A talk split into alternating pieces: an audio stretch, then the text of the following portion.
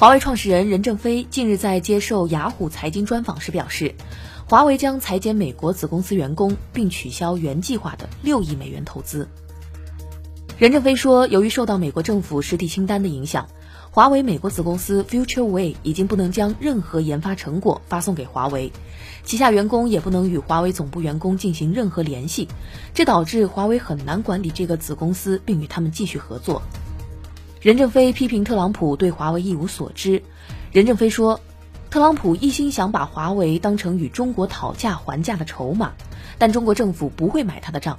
他说，华为不会介入任何中美经贸谈判，否则政府将不得不因为华为做出让步。